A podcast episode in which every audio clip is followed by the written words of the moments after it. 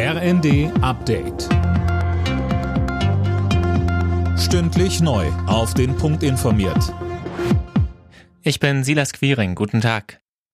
Die Beiträge zur gesetzlichen Krankenversicherung könnten im nächsten Jahr stärker steigen als bislang geplant. Das hat die Chefin des AOK-Bundesverbands Reimann dem Handelsblatt gesagt. Philipp Nitzig mit den Details. Reimann spricht von einer dramatischen Finanzlage. Die Kassen seien leer.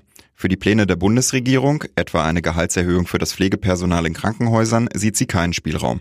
Gesundheitsminister Lauterbach hat bereits angekündigt, dass die Zusatzbeiträge der gesetzlichen Krankenkassen im nächsten Jahr um 0,3 Prozentpunkte steigen werden. Zusätzlich soll es einen Bundeszuschuss und einen Kredit geben.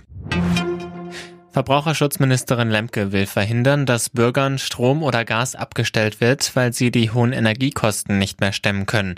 In der Bild am Sonntag hat sie deshalb ein Moratorium, also einen Aufschub für solche Strom- und Gassperren in Aussicht gestellt. Bundesaußenministerin Baerbock hat in Japan für eine Welt ohne Nuklearwaffen geworben. Der US-Atombombenabwurf auf Nagasaki im Jahr 1945 sei ein Mahnmal dafür, sagte sie bei einem Besuch in der Stadt. Auch wenn wir davon sehr weit entfernt sind und gerade in jüngster Zeit die Atomwaffen in der Welt eher zu als abgenommen haben, ist es für uns als deutsche Bundesregierung wichtig, uns für unseren Einsatz für Frieden und eine Welt ohne Atomwaffen weiterhin stark zu machen.